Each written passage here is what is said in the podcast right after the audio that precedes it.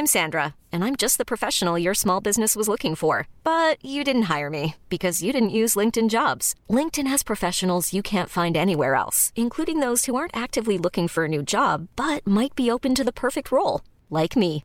In a given month, over 70% of LinkedIn users don't visit other leading job sites. So if you're not looking on LinkedIn, you'll miss out on great candidates like Sandra. Start hiring professionals like a professional. Post your free job on linkedin.com/achieve today.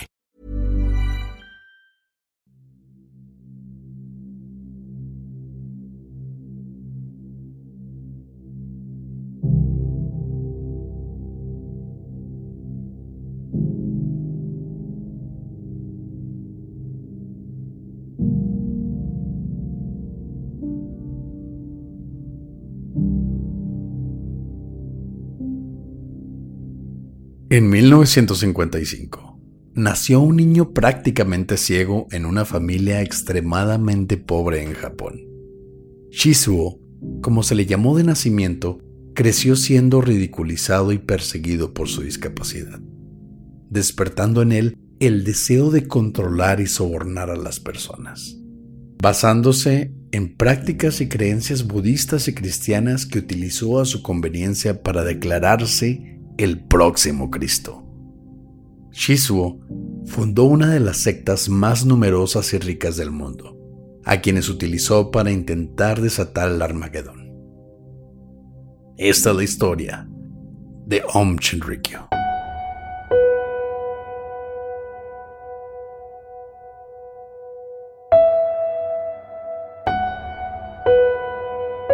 Estás escuchando Señales Podcast.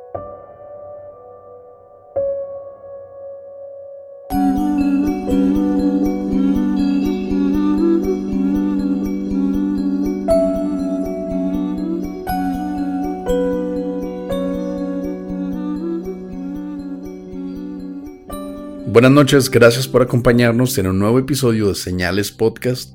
Como siempre, un saludo a nuestro amigo Antonio de Relatos de Horror.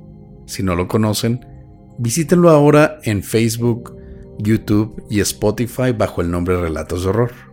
Que por cierto ya está en los primeros lugares de Spotify junto con nosotros. Muchas felicidades Antonio, sabíamos que iba a llegar ahí. Se tardó un poquito porque Spotify no es precisamente a lo que se dedica, realmente es en YouTube pero es un gusto verlo ahí. Era cuestión de tiempo para que llegara a esos lugares. También saludo a Generación N y a Juegatela Podcast, los dos podcast hermanos que tenemos en Señales Network. Recuerden meterse a señalespodcast.com donde encuentran los links, pero igual en YouTube, Spotify, Google Podcast, donde sea los encuentran. Hey, I'm Ryan Reynolds. At Mint Mobile, we like to do the opposite of what Big Wireless does. They charge you a lot. We charge you a little. So naturally, when they announced they'd be raising their prices due to inflation, we decided to deflate our prices due to not hating you. That's right. We're cutting the price of Mint Unlimited from $30 a month to just $15 a month. Give it a try at mintmobile.com slash switch. $45 upfront for three months plus taxes and fees. Promote for new customers for limited time. Unlimited more than 40 gigabytes per month. Slows. Full terms at mintmobile.com. Ahora vamos a empezar con uno de los temas más importantes de los que hemos hablado hasta el momento.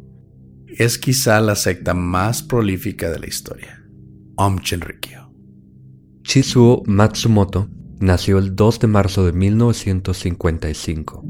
Fue el cuarto hijo de una familia extremadamente pobre en Kumamoto, Japón, quienes sobrevivían haciendo tapetes tatami, de esos que tienen como de bambú madera en las casas en Japón, y comían camotes casi exclusivamente.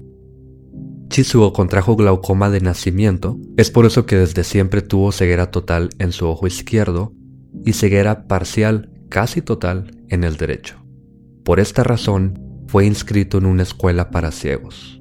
Sufría de bullying en su vecindario, pero cuando entró a la escuela, fue él quien comenzó a abusar de sus compañeros, en su mayoría totalmente ciegos a quienes golpeaba y extorsionaba. Le hacían favores, bueno, más bien él les pedía favores, o le compraban comida en la cafetería y no les pagaba. Es aquí donde aplica el dicho tan conocido, el tuerto es rey entre los ciegos, literalmente, porque él estaba tuerto, casi ciego de su único ojo funcional.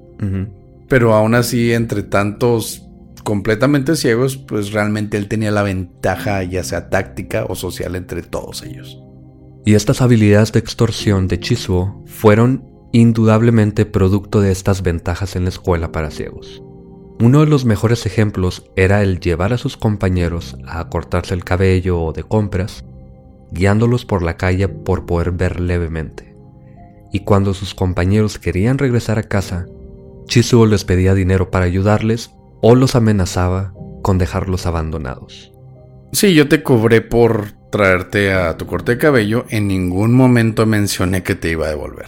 Es ahí donde Shizuo hacía sus... Sus tranzas. Sí, sus tranzas. O sea, era, era mexa el güey. que está bien. Bueno. No, no está bien, güey. No, no, no. Pero si vas a hacer un favor, di que es un favor o que necesitas dinero, que te paguen o algo así, pero llevarte a alguien y luego decirle, ¿te quedas aquí o me pagas?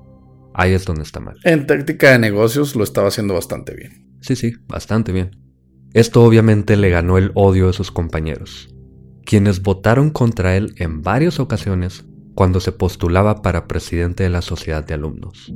En una ocasión se dice que Chizuo le preguntó a una de las maestras si había hablado mal de él para que votaran en contra de él, pero la maestra le explicó que simplemente todos le tenían miedo. Aunque nunca lo habían conocido realmente porque nunca lo habían visto. pero no nada más estos, entre comillas, favores. También los golpeaba, les quitaba su comida o les pedía comida y no le pagaba. Era básicamente el bully de la escuela. Se aprovechaba de todos por poder ver aunque fuera un poco. Y además ya tenía esta pues era inteligente al menos. Lo utilizaba de mal forma pero sabía aprovecharse de las personas. Aunque por otro lado, era extremadamente bueno en matemáticas, que combinado con sus extorsiones, lograron que cuando se graduara de preparatoria ya tenía más de 30 mil dólares en el banco. Cuando realmente te sales de la escuela, tú terminas debiendo dinero. Al contrario, este, este hombre fue a la escuela para ganar dinero. Y lo logró a base de extorsiones, nada más. A sus 22 años, en 1977, Shizuo terminó sus estudios. Poco tiempo después se mudó a la ciudad de Tokio, donde comenzó sus estudios en acupuntura y medicina tradicional china. Algo muy raro para hacer en Japón. Es sarcasmo, obviamente. no todos los asiáticos son iguales, Pepe. Güey, se apellida Matsumoto, estudia acupuntura eh, bueno. Pero es medicina tradicional china, güey. O sea, Japón invadió China y los japoneses odiaban a los chinos. Entonces se me hizo un poco raro que... Hacían tapetes japoneses. Total. El siguiente año, él conoció a una mujer adinerada llamada Tomoko Matsumoto, con quien se casó y tuvo 12 hijos, el primero naciendo en 1978. Con el dinero de su esposa, Chizuo abrió la clínica de acupuntura Matsumoto, donde comenzó a vender remedios, entre comillas, cuestionables, como el Almighty Medicine, que era simplemente cáscaras de mandarina en alcohol, convenciendo a sus pacientes de pagar hasta 7 mil dólares por tres meses de tratamiento. Mientras hacía esto, Chizuo intentó estudiar derecho con la intención de ser el primer ministro, pero falló en el intento. Además que poco tiempo después, su clínica quedó en bancarrota luego de una demanda por sus, entre comillas, remedios. Eventualmente, por vender fármacos sin licencia, fue multado por 260 mil yens en 1981, lo que era aproximadamente 2.500 dólares. ¿Qué es nada? Está vendiendo esta medicina por 7 mil dólares y lo multan por 2.500 dólares nada más pero ya estaba en la bancarrota por esta demanda. Por este tiempo, Chizuo comenzó a interesarse en astrología china y taoísmo, que sí, se me sigue haciendo raro que no se haya querido colgar de sus creencias o sus tradiciones japonesas, y poco a poco fue introduciéndose al esoterismo, yoga, meditación y hasta cristianismo esotérico. O sea, ya estaba estudiando hasta metafísica, cabrón. De todo le metió Chizuo. Luego más adelante vamos a ver que no se queda ahí todo esto. Pero sí, es una mezcla de China, de Roma, de Todo, absolutamente. Hay que sacar dinero, hay que chingarle en la vida, ¿no? En febrero de 1984, fundó Omu Shinsen no Kai, o Asociación Om de Magos de la Montaña. Literal, Magos de la Montaña. y publicaba anuncios en la revista Twilight Zone de Japón. Twilight Zone es una revista bastante famosa a nivel mundial, que se hizo pues famosa en Estados Unidos más que nada, que hablaba de esoterismo, de cosas paranormales y toda la gente que buscaba algún tipo de respaldo en lo espiritual generalmente compraba este tipo de revistas. Que obviamente está basado en la serie de Twilight Zone, que es como los expedientes secretos X, digamos, pero un poco más esotérico, más hacia la magia, todas esas cosas. Se veía de alguna manera más seria porque estaba impreso, Claro. donde él ofrecía adquirir poderes psíquicos a quienes se unieran a su secta o a su grupo, ¿no? Chizuo decía que tenía el poder de percibir vidas pasadas, leer mentes, atravesar paredes, meditar por horas bajo el agua y levitación. Aunque atravesar paredes en Japón va a ser bien fácil porque son de papel. Pero digamos que hay una pared... re- Una pared de papel. bueno, a lo mejor estamos estereotipando bastante Japón. Pero esto de la levitación, esto es lo más importante porque hay una foto y va a ser la portada de este episodio. Es donde puedes ver que Chizuo, entre comillas, levitó. Que realmente es muy impresionante cómo se logró esta foto, o al menos cómo se piensa que logró esta foto. Porque estamos hablando de los ochentas más que nada. Bueno, sí. Las. Bueno, primero que nada, él está sentado en el suelo, con sus piernas cruzadas, como cuando vas a hacer yoga. Y él, en pocas palabras, con sus rodillas o con sus muslos, se levanta en el aire. Pero no es nada más 2, 3 centímetros, se ve al menos unos 20 centímetros de levantarse del suelo, de brincar realmente, que es algo bastante difícil. Así que esto habla de alguien que tiene un poco de control sobre su cuerpo y además, como dices tú, en los 80s son cámaras que a lo mejor no son tan rápidas como las de ahora, pero sí no era tan rápido. Luego, en 1987, cambió también el nombre de su organización a Om Shinrikyo, que se traduce a Om Verdad Suprema. Y aunque inicialmente se le negó el registro como organización religiosa, en 1989, luego de apelar la decisión inicial, se le concedió el registro por el gobierno metropolitano de Tokio. Al conseguir el registro como religión, Chizuo comenzó a ganar adeptos y exposición. Varios monasterios se fueron abriendo en varias ciudades de Japón, las principales. Era invitado a dar conferencias en universidades, aparecía en televisión y salía en revistas constantemente, sobre todo esta foto de la levitación. Pues toda la gente estaba basada, ¿no? De alguna manera impresionada por la foto donde había salido en Twilight Magazine, donde se le veía. Lo veías como un hippie, ¿no? O sea, con, sus, con su barba, con su cabello largo y flotando en el aire. Entonces, obviamente, la gente que no estaba acostumbrada a eso y que todavía tenían alguna inclinación espiritual, iban a creerle todo lo que él les decía. Además, contribuía constantemente a varias revistas importantes como Más allá de la vida y la muerte y otra Iniciación Suprema. Ya para finales de 1987, Om Shinrikyo tenía más de 1500 miembros en todo Japón. Estos son dos años nada más, realmente. La táctica principal de Chizuo era atraer a los miembros usando a las mujeres atractivas del grupo como lo hacía, ya platicábamos de Heaven's Gate, en el tercer episodio nada más. Los hijos de Dios también hacían mucho eso, mandaban a las mujeres más atractivas como carnada para jalar gente a los bares, a congregaciones donde hubiera gente divirtiéndose. Y tenían sexo con las personas para atraerlas, obviamente, que funciona bastante bien, no vamos a negarlo. Yo me uniría a una de esas sectas.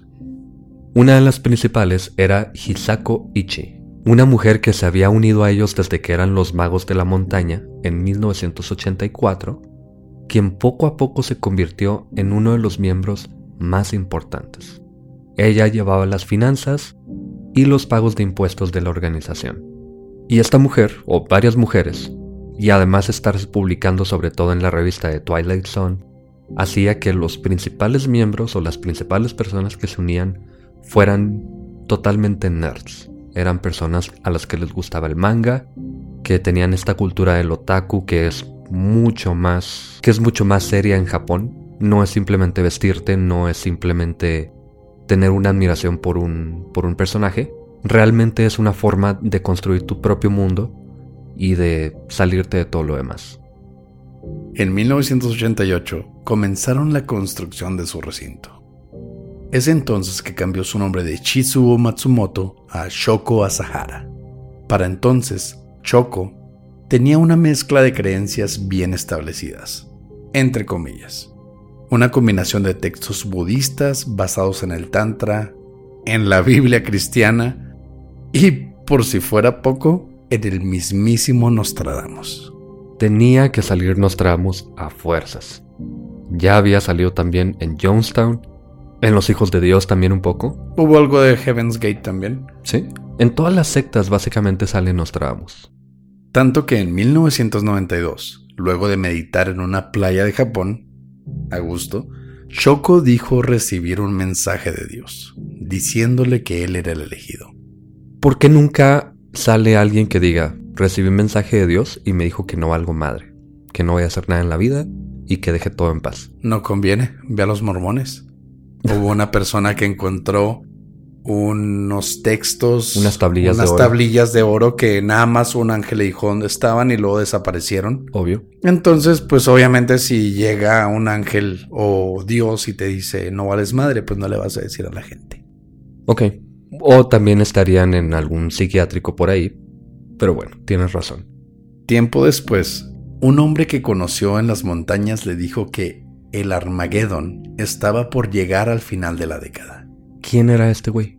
¿Quién sabe? Pero le dijo. Entonces tenemos que creerle. Un hombre en la montaña y ya. Si es un hombre de la montaña, es un hombre iluminado, entonces tenemos que creerle. Nada más por ser de la montaña en Japón. Pues es que eran los, los brujos de la montaña, ¿no? Los magos de la montaña. Ok. y solo el líder de la raza suprema de Japón llevaría a su gente a sobrevivir. Y pues, Chizuo, o ahora llamado Shoko Asahara, era el indicado para liderar a su gente. Pero eso no es todo. En ese mismo año, él publicó un texto titulado Me declaro Cristo, en donde decía que él era el único maestro realmente iluminado de Japón, y pedía ser reconocido como ah, el Cordero de Dios. En un país budista, ya con creencias taoístas, teniendo a China, teniendo a Roma, todo eso, yo, yo soy el Cordero de Dios japonés, quien podía transferir sus poderes espirituales a sus seguidores y redimir sus pecados. Se refería a los Estados Unidos como la bestia de la Biblia, quienes atacarían a Japón iniciando la Tercera Guerra Mundial, y predijo que en 1997 ocurriría el Harumageddon. Tenías que meterle algo japonés al Armageddon. Suena a broma, porque es una broma, realmente. Aunque ya después es algo muy real. Y en el siguiente episodio vamos a hablar de cosas muy fuertes. Pero el Harumageddon era algo muy real. Tanto para... Bueno, no sé si para Choco fuera realmente algo importante. O Pero- algo real, por Sí. así decirlo. Ujú. Pero lo utilizó de forma muy convincente para que sus seguidores, obviamente, dieran todo por su líder. Harumageddon, güey. Harumageddon. Suena como un Digimon. O, o suena como decir Armageddon en japonés. Sí, pues es eso. Harumageddon. Shoko Asahara, como cualquier, digamos, buen líder de una secta, obligó a sus adeptos a alejarse totalmente de sus familias y la iglesia sería entonces su vida entera. Esto lo vimos sobre todo en Hijos de Dios. Y en Johnstown. Bueno, en todo realmente. Estamos simplemente repitiendo las mismas sectas porque en todas pasa exactamente lo mismo, pero es porque da resultados, obviamente. Y estoy seguro que en las sectas futuras que lleguemos a hablar, se va a repetir el mismo patrón. Exactamente. Las profecías de Nostradamus tomaron importancia enorme en las doctrinas del grupo. Según lo que escribió, en julio de 1999 el tercer anticristo vendría del este, el rey de los mongoles. Aunque había una forma de evitarlo. No puedes llamarte el Cordero de Dios si lo único que dices es se va a acabar el mundo. Tú tienes que ser, ser la salvación, obviamente. ¿Y cómo vamos a salvar el mundo de esto, Pepe? Teniendo un Buda en cada país. que no está mal. El, el budismo como religión no es tan malo, aunque hay un problema ahí con el karma que es un poco rebuscado. Culero. Sí, la verdad sí. Pero teniendo un Buda en cada país, siendo Choco Asahara el central del mundo. Él iba a ser el Buda principal. Pero hay un problema, ya hay un Buda ahí que se llama el Dalai Lama, que eso significa el iluminado. Así que, ¿qué va a pasar ahí? Choco Asahara, que realmente es un güey ahí nada más que está vendiendo su grupo en Japón, bueno pues, al Dalai Lama lo conoce. Vaya. Pero lo único que hace Choco es tomarse una foto con él y se le enseña a sus seguidores, a las personas que están interesadas, y dice, tengo el permiso del Dalai Lama para comenzar con este plan. De hecho, su grupo se dedicó a poner todas estas fotos que se tomaba Shoko Asahara con líderes religiosos, como cualquier otro fan. Tú puedes llegar con, digamos, el Papa ahorita, ¿no? Te tomas una foto con él y haces que tu grupo diga que el Papa dijo que tú eras el elegido. Y así fue como Shoko Asahara transgiversó la realidad, que realmente nada más fue y se tomó una foto con el Dalai Lama, como se tomaba él con muchísima gente. Entonces hicieron estas, estos reportes falsos por, por parte del mismo grupo, diciendo que el Dalai Lama había dicho que Choco era el elegido. Pero en realidad, y se le preguntó al Dalai Lama, dijo que Choco estaba más interesado en la estructura de formar un culto que en otra cosa. Y sus seguidores, junto con Choco, Asahara, eran totalmente despreciados por el Dalai Lama, por los budistas, por las personas de la montaña. De hecho, cuando Choco Asahara estaba meditando en la playa de Japón, eso fue después de un retiro espiritual en las montañas con algunos budistas, y él regresó dos días antes de que terminara esta sesión y dijo ya estoy completamente iluminado. Es que era Iluminación Express porque él ya era el elegido, güey. Pero lo raro aquí es que estas personas dijeron, "Mm, no, no creo que sea iluminado este güey. Tú no vas aquí, tú no entras aquí, vete a la playa a tomarte una margarita. Exacto. Pero son budistas, ellos no pueden realmente tomar una postura muy Política, por así decirlo. o muy fuerte, no puede, bueno, otra vez estamos estereotipando, pero esta es la información que nos llega desde Japón, China, de todos estos lugares. Así que como que no intentan mucho por detenerlo. Lo ven como un loco más, ¿no? ¿Sí? O realmente no sé si ellos tengan alguna forma de comprobar que no estaba iluminado, porque ¿cómo compruebas eso realmente? Así que hay ahí un poco de área gris en la que a lo mejor sí y a lo mejor no. Los vacíos espirituales de la religión, ¿no? Eso no está en el contrato de Dios. No. Pero luego de conocer al Dalai Lama, Choco publicó el primero de muchos libros titulado Los secretos para desarrollar tus poderes supernaturales, enfocándose en la espiritualidad como medio de desarrollar estos poderes. Y los reclutadores usaban cualquier experiencia religiosa o espiritual para convencer a las personas de que habían sido, entre comillas, principiantes en vidas pasadas y si fueran miembros del grupo, podrían desarrollar sus poderes.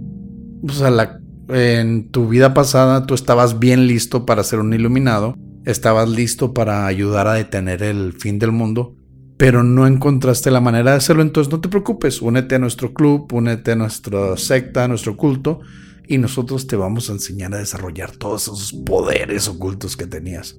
Y esto estaba basado en cualquier experiencia, entre comillas, espiritual. Si te ibas de viaje, veías un paisaje y de pronto sentías esta, digamos, conexión con el mundo, que todo mundo la siente de pronto, porque es imposible no tener una experiencia así. Ya depende cómo la tomes tú, obviamente, pero cualquier experiencia, por más mínima espiritual que fuera, Como dijo Enrique Iglesias, ¿no? Es casi una experiencia religiosa. Qué pendejo. De nuevo, suena a broma, porque es una broma, pero eso fue lo que hicieron totalmente. Y ellos no lo veían como una broma. ¿Y sabes qué?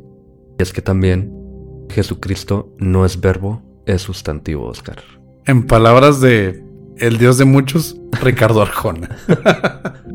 bueno, ya viendo lo que había ofrecido Choco a Sahara para los principiantes espirituales, uno de los entrenadores principales fue un chico llamado Yoshihiro Inoue, un chico de solo 18 años, quien se decía que podía entrar a un cuarto y hacer que los focos explotaran. Jamás lo invitaré a mi casa.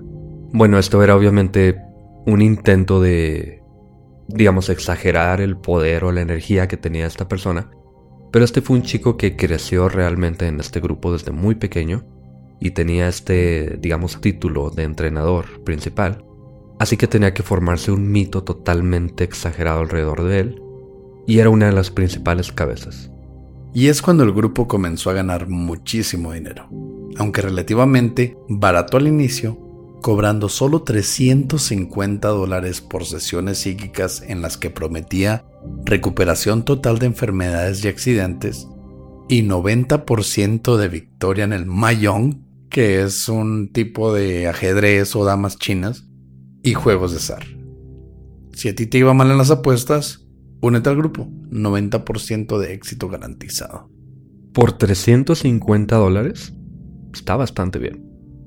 Aunque para unirse al grupo, realmente, la cuota mínima era de 700 dólares. Las donaciones mayores además incluían sesiones de fotos personales con Choco o lecciones privadas con los discípulos destacados. Ah, con el güey que rompe focos cuando se mete a la casa. sí, con ese güey. Pero la verdadera forma de hacer dinero fueron las iniciaciones, porque tiene que haber iniciación. Obvio. La primera era la iniciación de sangre. Y no, no era cortarte nada más y firmar un contrato con sangre. En esta se comenzaba el primer nivel de espiritualidad por 7 mil dólares en un grupo de mínimo 30 personas que pagaba cada uno 7 mil dólares. Y en estas hacían un ritual comunal en el que tomaban tres cucharadas de sangre de choco desde una copa de vino que se decía les daría propiedades mágicas. ¿Cuáles propiedades mágicas? ¿Quién sabe? Podríamos vender nuestra sangre a los señalados, güey. Pero eso no era todo, obviamente. De hecho, esta era la primera de 20 iniciaciones. Y la primera me costaba 7 mil dólares. Mínimo. Y eran grupos de 30 personas mínimo también. Otra de las iniciaciones, que es como un sacramento realmente, de así la iniciación está medio raro, pero es como un otro paso para otro nivel de espiritualidad. Otra de ellas se llamaba el Pozo Milagroso, que incluía dos galones de agua de la tina en que se bañaba Choco Asahara, el cual costaba 8 mil dólares. Hace poco vi que había una chavita cosplayer así muy sexy. Sí que vendía así botecitos de, bueno, unos frasquitos de agua donde se bañaba ella. Y un güey las compró, ¿no? Compró una y se la tomó. No sé por qué te la tomarías, pero se la tomó y luego lo llevaron al hospital, ¿no? Por, por intoxicación. ¿Por cólera o qué onda? Es agua con jabón y pues ah. realmente restos fecales o no sé qué hay en esa agua pero se la tomó. Entonces, él pagó creo que 50 dólares costaba el botecito de, de agua de esta cosplayer que estaba muy sexy. Yo no los pagaría, pero eso está muy sexy. E imagínate pagar 8 mil dólares por dos galones de agua. Por el Cordero de Dios. Por el Cordero de Dios, barbón, hombre, primero que nada. No, sí se me hace bastante espiritual este rollo. Otra de estas iniciaciones era el sagrado cabello que consistía en tomar té con infusión del cabello de choco a Sahara. Este costaba también 8 mil dólares, pero aquí es donde realmente se sale de control todo. Ya te tomaste la sangre de este güey, ¿ok? Ya le compraste agua usada de la tina, muy bien. Pero este té, que además de tener cabello de un cabrón que a lo mejor ni se bañaba, bueno, se bañaba nada más para vender el agua, además este té tenía LSD, ellos no sabían, obviamente, pero esta técnica con la que el gurú, entre comillas, que ese es un gurú realmente, contagiaba su energía al iniciado tocándole su cara y viéndolos directamente a los ojos. Estaban totalmente fritos del cerebro en el momento en que los convencían de tener una experiencia espiritual guiados por el gurú. Te estás tomando una taza de té con ácido, el más potente alucinógeno hecho por el hombre. Ok, ya te creo la experiencia religiosa ahí. El costo es lo que me impresiona a mí. O sea, puedes ir a un party ahorita, un rave o algo así, y lo consigues una botella de agua con LSD más barata que 8 mil dólares. Sí, pero no es por parte de el Cordero de Dios. Y aquí hay que aclarar algo. Tanto dinero parece impresionante para que una sola persona esté pagando. Pero dos cosas. Japón era una potencia todavía, pero en ese tiempo era la potencia mundial aparte de Estados Unidos. Tenían mucho dinero. Y las personas que se estaban uniendo a esta secta eran, eran técnicos, eran ingenieros, eran personas que trabajaban para compañías de tecnología, eran personas muy adineradas que obviamente no tenían una familia, no tenían pareja, por eso buscaban este tipo de grupos en los que encontraban su, su lugar, digamos. Así que este dinero era dinero que tenían de sobra. Bueno, de sobra entre comillas. Además, si no querías gastar tanto, Oscar, digamos, no tengo 8 mil dólares, pero tengo 3 ¿Qué no tengo? Ok, digamos que tienes 3 mil y no estás tan convencido, pero quieres ver qué onda que está pasando. Te ofrecían también un seminario de meditación por nomás 2 mil dólares por una semana. Nada más. Baratísimo. En estos seminarios, los adeptos dormían en el suelo de tierra de este lugar que ya tenían en, en Tokio y comían una sopa de vegetales solamente una vez al día. A esta se le llamaban raciones de choco a Sahara. Dormían solamente 5 horas cada noche y sufrían de trabajo forzado, generalmente construyendo más lugares donde quedarse y todo esto. Eran un montón de edificios con mini apartamentos, digamos, que es realmente una choza, y te cobran dos mil dólares por semana. Para dormir en el piso, tenemos que empezar una secta, Pepe. Y comer nada más una vez al día una sopa de vegetales. Pero estos eran solo los seguidores ocasionales o principiantes. Los sacerdotes tenían que donar todo lo que tenían, atrapándolos en el grupo para siempre. No tenían a dónde ir ni cómo hacerlo, porque habían dado todo a la, a la secta, al culto, a su iglesia. Y dormían tres horas por noche nada más. Las personas que no obedecían eran encerrados en cuartos cerrados con solo una televisión, con Choco hablando por horas y horas, a volúmenes altos, en los que pasaban días encerrados. Imagínate la tortura. Pero, no sé, de alguna manera supongo que ellos no lo querían hacer ver como una tortura, sino como una reprogramación psicológica. Además, había un proceso de eliminación del karma, golpeándolos con palos de madera para limpiarlos de sus pecados y malos actos. Según Choco Asahara, causar y sufrir dolor era una forma de acumular, entre comillas, buen karma, un concepto de la práctica budista Vajrayana, en la que el gurú ordenaba a sus discípulos a cometer actos de violencia. Este concepto se llama POA, un ejercicio llevado a cabo por el gurú al momento de la muerte del adepto con el que se transfiere la conciencia del cuerpo terrenal al reino después de la muerte, con el que se logra llegar a un plano superior en la vida siguiente o incluso llegar a la tierra pura que es el paso anterior al nirvana. Este concepto del POA al momento de la muerte de uno de los adeptos es utilizado por el gurú para guiarlo, digamos, al final de la luz. Y en ese momento él renace porque cree en la reencarnación, en una mejor vida o llegan a la tierra pura antes de llegar al nirvana. Y Choco lo que hace es tomar este concepto y decir, ¿por qué no apresuramos este momento? ¿Por qué no matamos a las personas? Y ya siendo gurús, ya siendo iluminados, podemos llevarlos al nirvana o un paso antes del nirvana, matándolos de una vez. Este concepto luego justificaría uno de los peores atentados terroristas de la historia.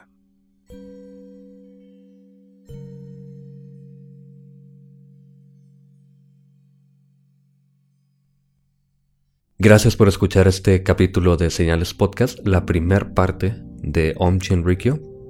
Pero este primero es muy interesante de cómo funciona, cómo se creó este culto, esta secta.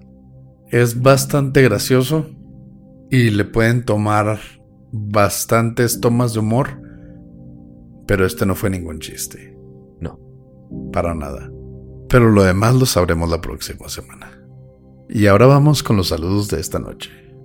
En Instagram un saludo a Alejandra de Jesús Zambrano, que cumple años el 16 de este mes, de parte de Jesús. A Daniel Mena, que cumplió el día 8, tenemos muchos cumpleaños. Feliz cumpleaños. A Enzo Sanel de Argentina, Juan Pablo Castán de Monterrey, que cumple el día 21. Lautaro Silva de España, un saludo hasta España, es, es uno de los países donde más nos escuchan. A Gabriel Raya, que cumplió el día 10, él es de Uruapan, feliz cumpleaños. A Alita, que cumple años el 12, o cumplió años el 12, ella es de la Patagonia. A Maggie y Miguel, el Barbas de Santa Ana, California. El Barbas, o Miguel, me contactó porque nos va a mandar algo muy pronto, así que un gran saludo a Barbas y a su esposa. Nos gusta que nos manden cosas. a Andrea Mungía de la Ciudad de México y a Alejandra y Andrés que nos escuchan en carretera sobre todo. Su aniversario es el día 26, así que un saludo y un abrazo para los dos. Y por último de Instagram a Iván M de El Meme. Un saludo también a Iván. Saludos también a Virinata y a Juan González que cumplieron años ayer. Y en Facebook tenemos saludos para Liliana Sierra Acosta que cumplió años también. En YouTube tenemos saludos también para Chivan Colias de la Patagonia, en Punta Arenas, Pamela Moaz de Uruguay, Noé Troncoso Rivera de Chile, Charles Hidalgo de Piedras Negras, Coahuila, Hugo Gutiérrez del Estado de México, Daniela Mezquita que mandó un saludo a todo Tijuana, Matías Queroso de Paraguay y de Ensenada, Baja California, a Julio y a su esposa Eva. Eduardo Hernández cumplió años hace tres días. Feliz cumpleaños, Eduardo. Moisés y Fuentes de Chile, Dayana Alejandra Mayorga de Pereira, Colombia, y a Sara y Javier de Guerrero.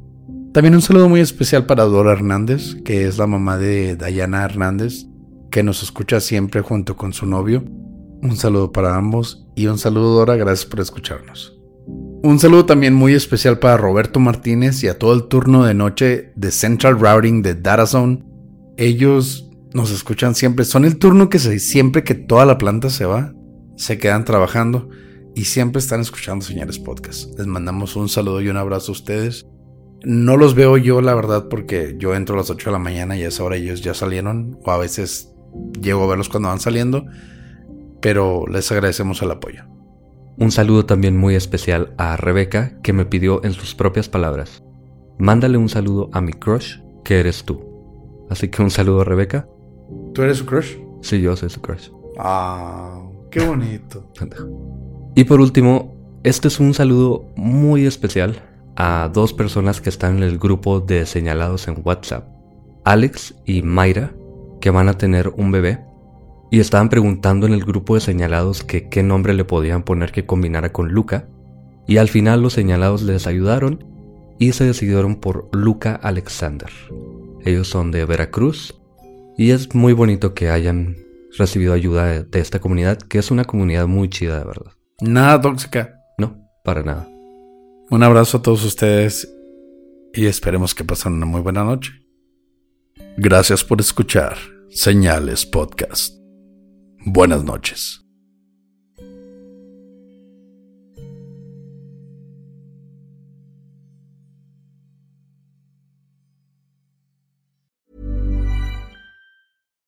If you're looking for plump lips that last, you need to know about Juvederm lip fillers. With Juvederm Volbella XC and Juvederm Ultra XC, your lip look, whether it's subtle or bold, can last up to one full year with optimal treatment and no additional maintenance. Find a licensed specialist and see if it's right for you at juvederm.com today. That's J U V E D E R M.com. Add fullness to lips in adults over 21 with Juvederm Volbella XC or Juvederm Ultra XC. Do not use if you have severe allergies or a history of severe allergic reactions, or if you're allergic to lidocaine or the proteins used in Juvederm. Tell your doctor if you have a history of scarring or taking medicines that decrease the body's immune response or that can prolong bleeding. Common side effects include injection site redness, swelling, pain, tenderness, firmness, lumps, bumps, bruising, discoloration, or itching. As with all fillers, there's a rare risk of unintentional injection into a blood vessel, which can cause vision abnormalities, blindness, stroke, temporary scabs, or scarring. For full important safety information, visit juvederm.com.